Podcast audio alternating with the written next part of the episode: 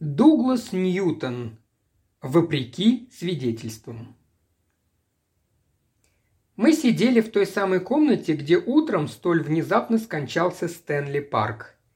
По мере того, как выступали свидетели, даже Пол Тофт словно вжимался всем телом глубже в кресло, а инспектор Граймс превратился в сплошной монолит раздражения, уразумев, что во Фрайерс Вейл его привели лишь бессмысленные подозрения упрямой молодой женщины. Мы с местным сержантом ему сочувствовали. Это было не расследование, а пустая трата времени.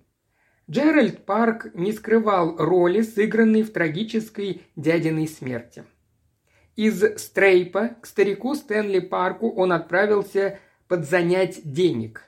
Признавал, что не очень-то надеялся получить их, поскольку враждовал с дядей. Меньше месяца назад тот выгнал его из этого самого дома за кражу. Но он так отчаялся, что решил рискнуть. Добравшись поездом до Фрайерсвейл Холд, он взял такси. Полагал, что приехал около 10.30, поскольку в это время его дядя всегда читал газеты в гостиной. Отворил дверь ключом, который оставил себе, когда дядя прогнал его. Знал, что если позвонит, то миссис Феррис, дядина домоправительница и единственная прислуга, его не впустит. Дядя так ненавидел племянника, что это могло бы стоить ей места. Замысел состоял в том, чтобы тихо проскользнуть к дяде, пока никто не вмешался. Но идея выпрыгнуть, как чертик из табакерки, в случае с таким стариком оказалась ужасной ошибкой. Дядя заметил его, прежде чем он вошел в комнату, и вскочил с кресла у камина с таким гневным рыком, что Джеральд остановился в дверях. Старик яростно жестикулировал, пытаясь его прогнать. Джеральд заговорил, пытаясь его успокоить, но лишь испортил дело. Услышав голос племянника, старый Стэнли Парк сделал шаг вперед, словно сам хотел оттолкнуть худосочного молодого человека, а потом внезапно согнулся и рухнул на пол. Джеральд, испугавшийся и уверенный, что старика от его вида хватил удар, обернулся и позвал Грасса, таксиста. Все случилось так быстро, что он даже не успел войти в гостиную. Грасс появился, и они вместе подошли к старику. Точнее, Джеральд оставил там более компетентного Грасса и, бросившись в холл и позвав находившуюся на кухне миссис Феррис, кинулся через холл в столовую достать из ящика бренди. Миссис Феррис вошла в холл, когда он уже пришел с бренди, и в гостиной они появились вместе. Грасс был уверен, что надежды для старика нет – хотя по приказанию Джеральда отправился за врачом. В доме не было телефона. Миссис Феррис тем временем взяла заботу о старике на себя, а Джеральд стоял и выполнял все ее указания.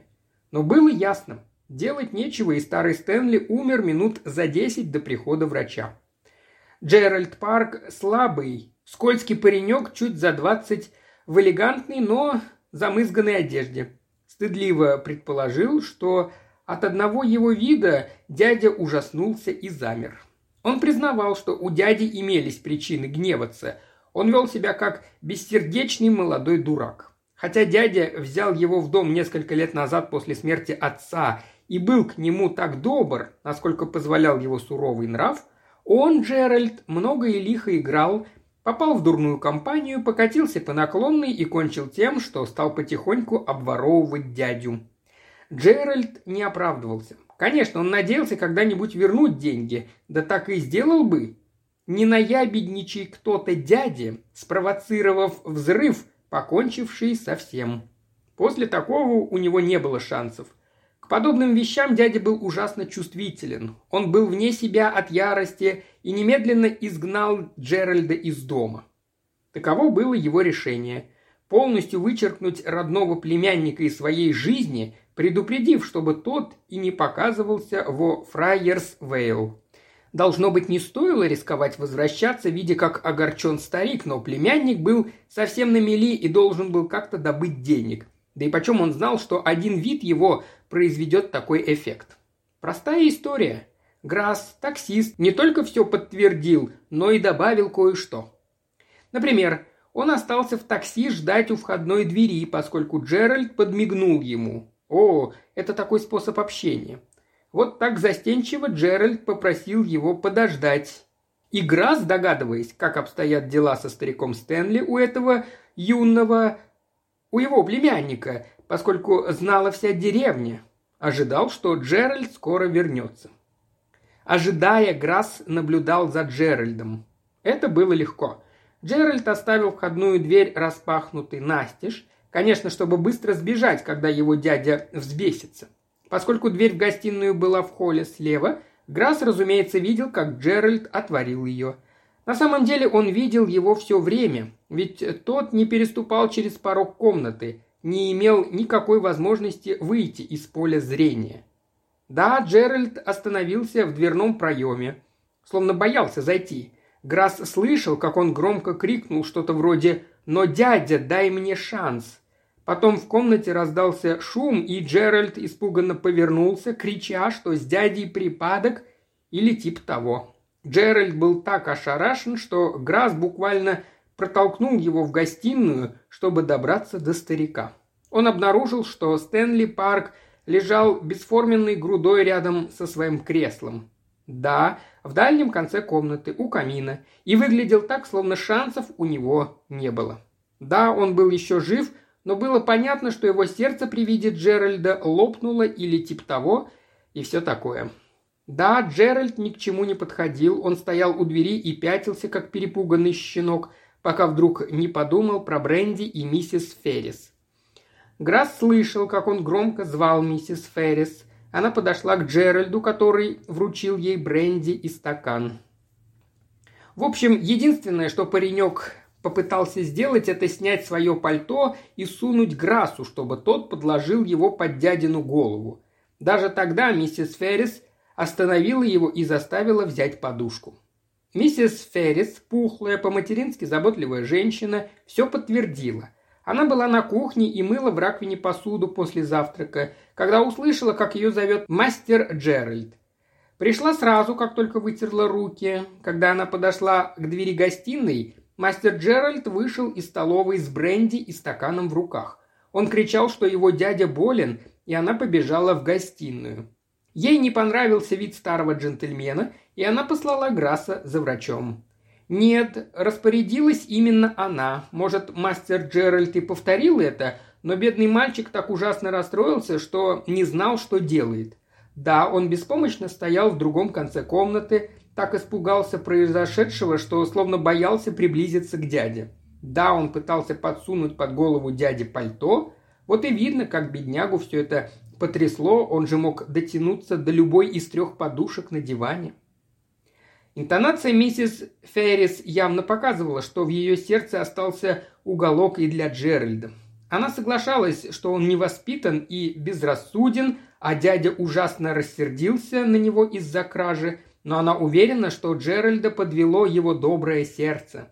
Да, вообще-то она не хочет никого оклеветать, но были те, кто ему навредил. Да, миссис Барбара Таборт, вы должны знать. Только-то она и может знать, что если бы мисс Барбара не лезла, бедный старый мистер Стэнли был бы нынче жив и счастлив. Мисс Барбара Таборт и стала причиной нашего участия в этом деле. Ее мать была сестрой Стэнли Парка, и они с Джеральдом оказались единственными родственниками покойного. Она жила в Страйпе, где работала в начальной школе, ибо была независимой, красивой, страстной девушкой 25 лет от роду. Ввиду вышеизложенного она враждовала с Джеральдом, которого считала скользкой, недобросовестной собачонкой, ползающей в поисках дядиной милости только ради утепления собственного гнездышка. Она уже откровенно поведала нам, что именно она обнаружила кражу и тем самым спровоцировала разрыв между дядей и племянником. Получив телеграмму о смерти дяди, Барбара немедленно выехала из Страйпа и всего через 20 минут была на месте. Обнаружив там Джеральда, она заподозрила неладное. К тому же врач Стэнли Парка был озадачен. Он не понимал, как старик помер от сердечного приступа. Как всем казалось. Несколькими месяцами ранее он тщательно осматривал Стэнли Парка, чье сердце было звучно, как колокол. Конечно, мог повлиять шок, но доктор был озадачен. Барбара ухватилась за это. «Еще бы!» – прорычал Граймс. Она была сразу уверена, что идет нечестная игра. Заявила, что когда речь идет о деньгах, Джеральда ничто не остановит. Речь и шла о деньгах. Стэнли Парк был богат, большую часть капитала он оставлял Джеральду как очевидному наследнику, а меньшую ей, Барбаре.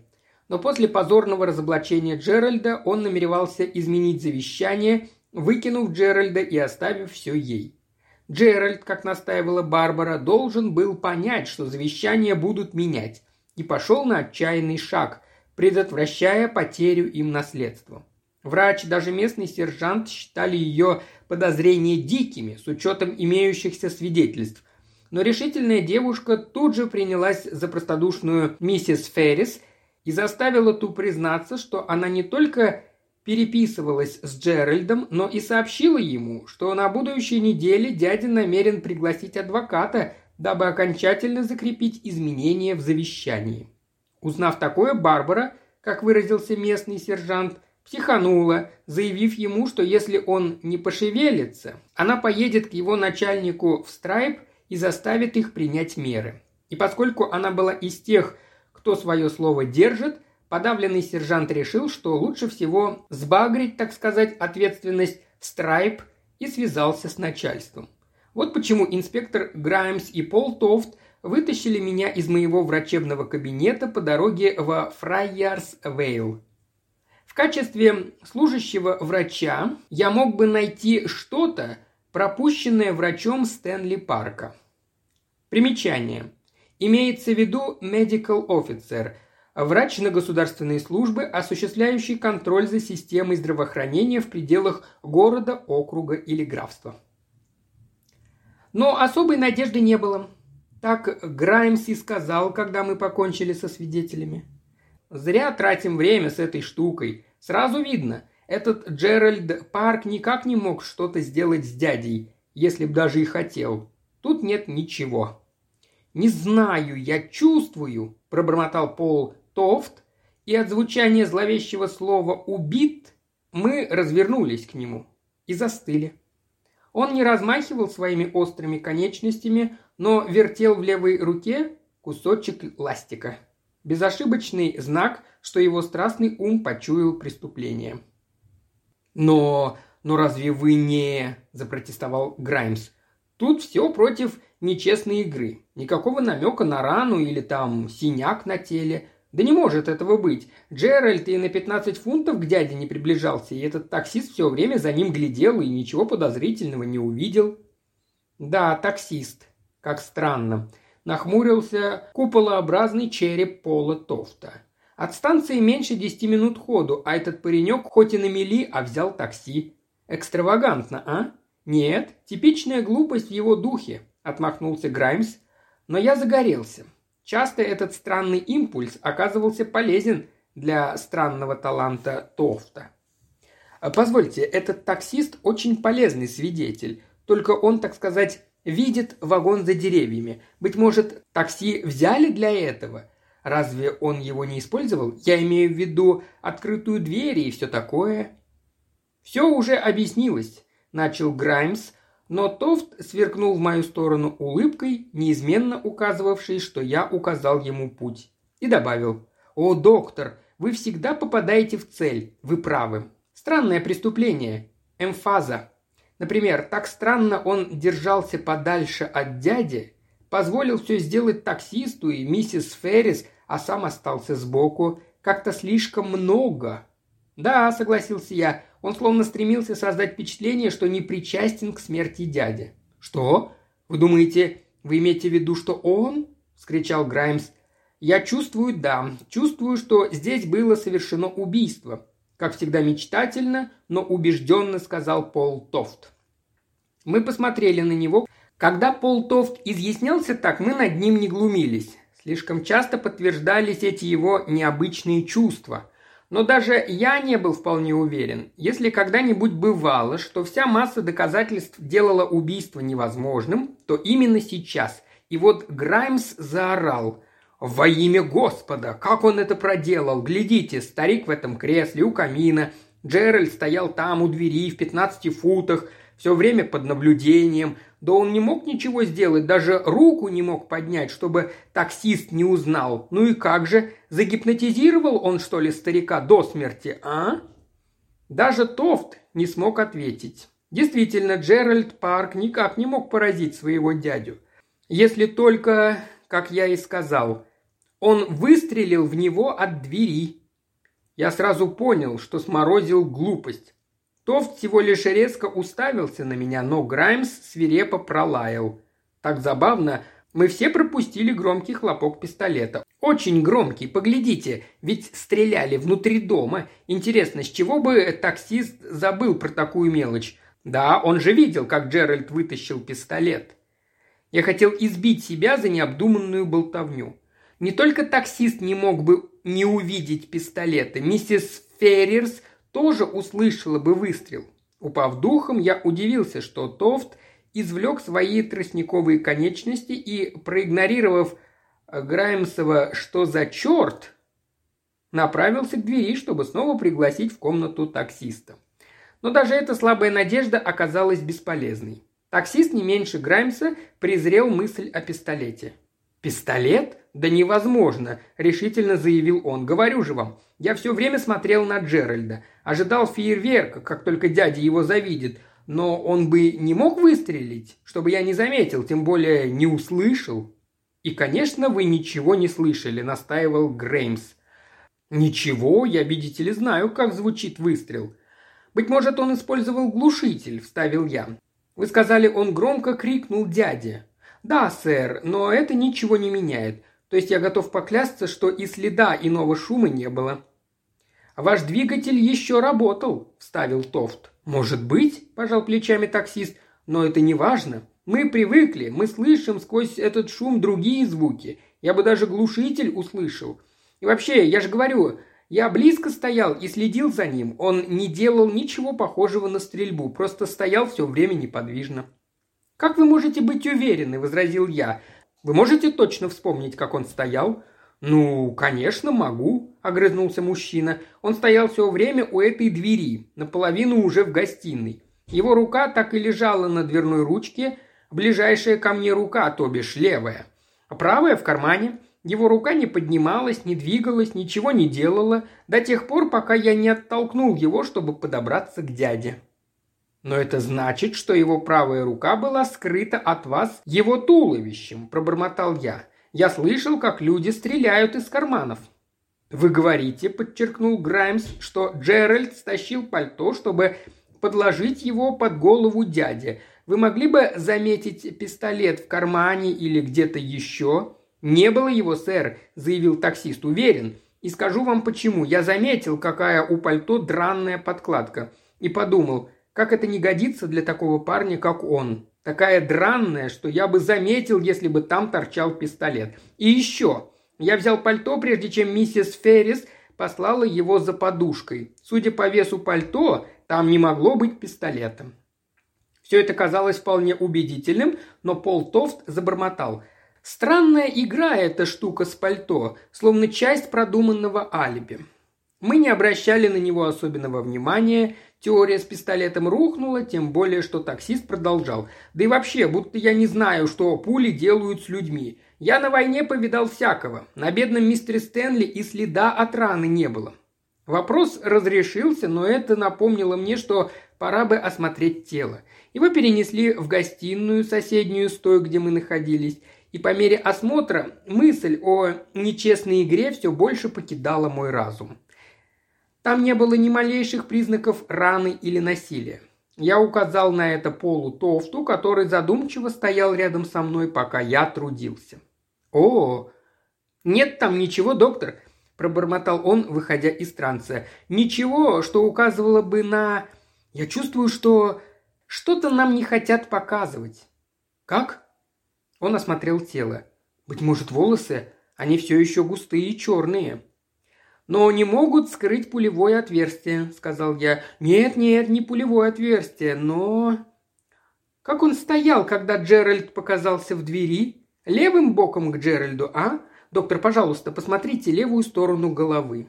Я проделал это не потому, что надеялся, а потому, что всегда чувствовал себя по-особенному, подпадая под чары этого странного худого человека.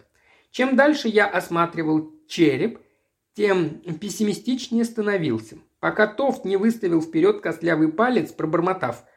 «Что вы об этом думаете, доктор?»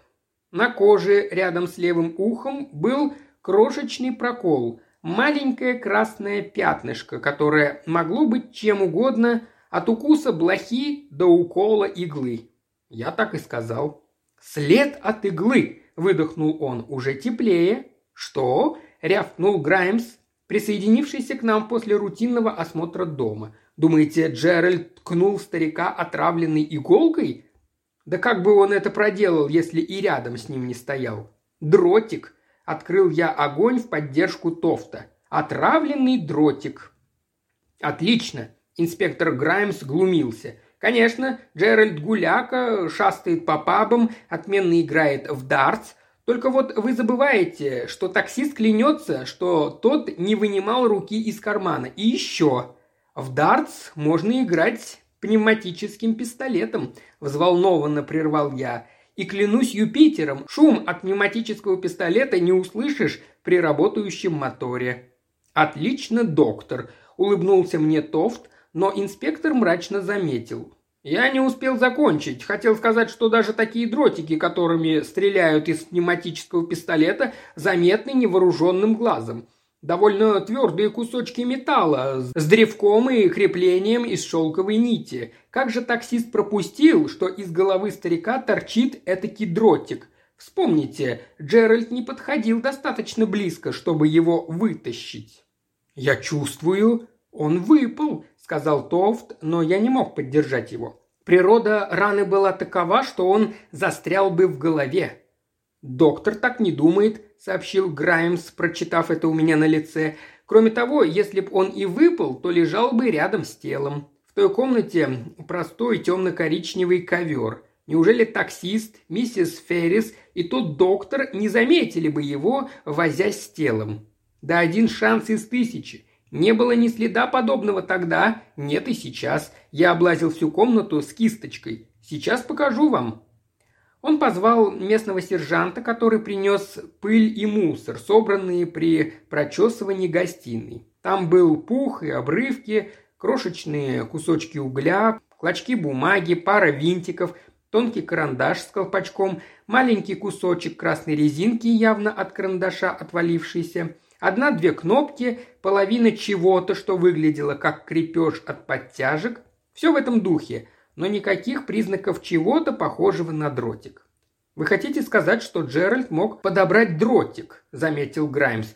«Но я не думаю, что он мог бы успеть сделать это, прежде чем дротик заметили бы. Более того, не думаю, что он рисковал бы головой, используя что-то столь заметное. Ну и где пистолет? С ним-то что? Нет ни следа ни тут, ни у Джеральда. Нет, так не пойдет. Вы, Тофт, пытаетесь набрать в чашку лунный луч. Так все и было. Я удручился. Пол Тофт спокойно, мечтательно произнес. «Это не так». Он коснулся крошечного следа на черепе. Вот как он умер. Я чувствую это. Его специально ранили в волосы, чтобы мы не заметили. «Черт подери!» – заорал Граймс. «Только что я сказал вам, что все факты это опровергают. Конечно, так и есть. Все это тщательно, блестяще спланировали так, чтобы факты это опровергали размышлял искуситель. От осторожного использования таксиста в качестве свидетеля до выстрела из беззвучного пневматического пистолета, из кармана. Как помните, аккуратно ободранного кармана. Думаю, вы обнаружите, что Джеральд Парк – первоклассный стрелок. «Возможно», – горько сказал инспектор, – «это легче, чем понять, как он заставил дротик и пистолет испариться в воздухе на глазах у свидетелей. Будьте добры, дружок, объясните-ка это». Тофт только заморгал и взглянул на меня. И, пытаясь найти выход, я что-то вспомнил. «Он сделал это, когда предложил пальто дяде?» – спросил я. «Разве вы не слышали, что миссис Феррис говорит, что была при этом?» – кисло процедил Граймс. «Но он доставал бренди», – тут же вмешался Тофт. «Да, это лазейка, доктор. Он находился вне поля зрения свидетелей, по крайней мере тогда, когда искал в столовой бренди. «А, это нам сильно поможет», – сообщил Граймс, когда мы вошли в столовую. Действительно, она была слабо мебелирована. Раскладной стол, шесть жестких стульев и два шкафа по боковой стенке, один в виде ящика. «Я даже за картинами смотрел, ничего здесь нет», – начал Граймс, и когда Тофт направился к выходящему в сад французскому окну, добавил «Да и это не годится, оно заперто всю зиму, там нет ключа». «Это и делает его странным», – сказал Пол Тофт. «В таких окнах ключ обычно торчит круглый год. Быть может, кто-то хотел создать впечатление, будто никто не мог сегодня пройти через это окно?» Он остановился и окинул замок пристальным взором, не похожим на его обычное сонное выражение глаз. Затем пробормотал. «Хм, кто-то запирает это окно, вытаскивает ключ, бежит через всю комнату в зал, где он спрятал ключ, его глаза сверкнули в мою сторону. «А как насчет истинно полицейской дедукции, доктор? По пути его холл, а там куча зонтиков. Не выкинет ли он ключ туда?» Я кинулся в холл. Из третьего разбухшего зонта, на который я набросился и начал трясти, на пол вывалился ключ. Он открыл французское окно. Мы прошли на небольшую деревянную веранду с видом на сад – не имея перил, она была покрыта наклонным стеклянным навесом от дождя, поддерживаемым колоннами. Мы стояли и смотрели на пол акра аккуратного сада. Думаете, он мог прорваться сюда и кинуть пистолет в куст или спрятать его в клумбу? спросил Граймс уже не столь уверенным голосом. Дурацкий трюк. Да он же знал, что мы в первую очередь осмотрим клумбы и кусты цветов. И, будучи умным парнем, придумал место поумнее, сказал Тофт. Умное, но удобное, которое легко использовать в спешке, куда удобно добраться, когда такие подозрительные люди, как мы, уйдут. Он вышел в сад и посмотрел на кровлю веранды. По краю ее шел желобок, кончавшийся с обеих сторон водостоками с большими старомодными головками. Тофт подошел к ближайшему водостоку, сунул в него руку, резко дернул ее и вытащил пневматический пистолет. Это было маленькое, но явно мощное оружие крупного калибра, похоже, что иностранного производства. Тофт, наполнив воздушную камеру, выстрелил. Звук был тихим, а пистолет оказался во вполне рабочем состоянии. «Вот дела!» – с недоумевающим восхищением сказал Граймс. «Да, ваши чувства ведут вас куда надо. Этот Джеральд умница. Додумался, что надо закрыть окно, спрятав эту штуковину, а потом припрятать ключ, чтобы мы тут не посмотрели. А все равно, а что с дротиком? Его алиби столь тщательно, что вам придется отыскать дротик, чтобы его разрушить. Верно. Пол Тофт стоял, тряся своей великой головой. Мы с Граймсом осматривали пистолет, тихо переговариваясь, чтобы его не потревожить. Пистолет был любопытен, и на некоторые странности я указал Граймсу, например, на диаметр дула. «Слишком большое для любой пули, для подобного пистолета, какие я только видел», – сказал я. «Но из него можно выстрелить карандашом». «Карандаш!» – вдруг раздался горевший нетерпением голос Тофта. «Точно, доктор! Интересно, почему я почувствовал это? Впрочем, точно помню, я читал о таком». «Что?» – в один голос вскричали мы с Грайсом, но длинные конечности уже несли Тофта в дом, где он позвал сержанта и велел принести тот мусор. Когда его принесли, он сидел в гостиной. Тофт извлек из всего этого хлама маленький цилиндрик резинки, свалившийся с карандаша. «Умный!» – бормотал он. «Дьявольски умный! Кинуть этот карандаш, да!» «Карандаш-то тут при чем?» – нахмурился Граймс.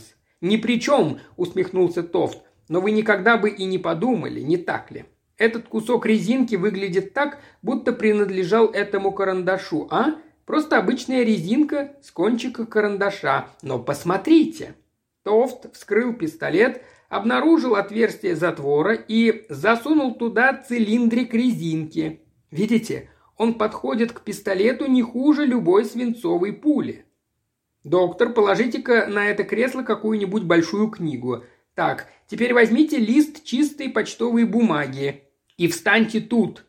Я не такой хороший стрелок, как Джеральд Парк. Но он был хорош. Он направился к двери, где стоял Джеральд, но вместо того, чтобы палить из кармана, прицелился вполне традиционным способом и выстрелил. Пистолет снова издал лишь слабый хлопок. Гораздо сильнее был звук взрыва бумаги, пробитой резинкой. На самом деле она пробила ее с такой силой, что пролетела через всю комнату, и лишь острый глаз Тофта обнаружил ее в 12 футах от него у книжного шкафа. «Вы видите первое преимущество такой пули», – сказал Тофт. «Будучи резиновой, по сути, пневматическим наконечником, она отскакивает с большой силой от любого встреченного препятствия. Отскакивает, э, как видите, и от жертвы, так что связать их воедино трудно. И потом, на невинную резинку вряд ли обратят внимание. Только вот эта резинка не невинна. Он пересек комнату и поднял листок из блокнота, пробитый пулей. На нем мы увидели кольцо от удара резинки, а посередине крошечный прокол, точно такой же, какой под шевелюрой Стэнли Парка. И тогда мы поняли, что в цилиндре должна прятаться игла. А Пол Тофт доказал нам это. Вытащив пулю из-под книжного шкафа и осторожно держа ее за кончик, он извлеченным из кармана пинцетом осторожно отогнул край головки. После этого из почти незаметной дырки на конце резинки показался незаметный кончик иголочки длиной не более одной восьмой части дюйма, но смертельно опасный, если этот кончик отравлен. Я недавно читал что-то такое, но все забыл, покуда доктор Джейнес не потревожил мою память. Мечтательно улыбнулся он. В некоторых странах Европы используют это смертоносное оружие для безопасных тайных убийств. Вы видите, сколь оно эффективно? Убийца может стрелять в жертву где угодно. На улице, в толпе, в театре. Никто не слышит хлопка пистолета и не может проследить выстрел. Жертва падает замертво, но никто не догадывается, как она погибла. Есть лишь крошечная дырочка с ядом, конечно, скрытая волосами, как и в случае Стэнли Парка. Пуля, конечно, уже отскочила в уличный мусор, она выполнила свою работу и автоматически исчезла. Даже выстрелив в комнате, можно все замаскировать, и Джеральду Парку это почти удалось, когда он выкинул карандаш без резинки на конце, так что вам кажется, что пуля всего лишь часть его. «Почти безумное доказательство», – кивнул Граймс. Когда убитый падает безо всякой раны, без следа какого-либо нападения на него, это, конечно, примут за сердечный приступ или инсульт, как мы и решили в этом случае – а убийце останется лишь уйти. Джеральд Парк это почти сделал, но не до конца. Но боюсь, что Джеральд Парк сделал это. Когда Граймс арестовал его, он был поражен, но промолчал. Он просто не мог поверить, что мы поймали его, пока не услышал обвинения и не увидел пистолет. И даже тогда он тихо направился в камеру и покончил с собой. Конечно, его очень тщательно обыскали, но полиция не обратила внимания на важное качество маленькой смертоносной пули. Ее слишком легко спрятать. Мы думаем, он сунул ее в отворот брюк. Но не можем быть уверены. На другое утро его нашли мертвым с цилиндриком резинки в сжатом кулаке. След на его ладони показывал, что гидроциан совершил свою смертельную работу – и потому мы так никогда и не узнали, как он спланировал убийство, хоть Пол Тофт и разобрался в нем.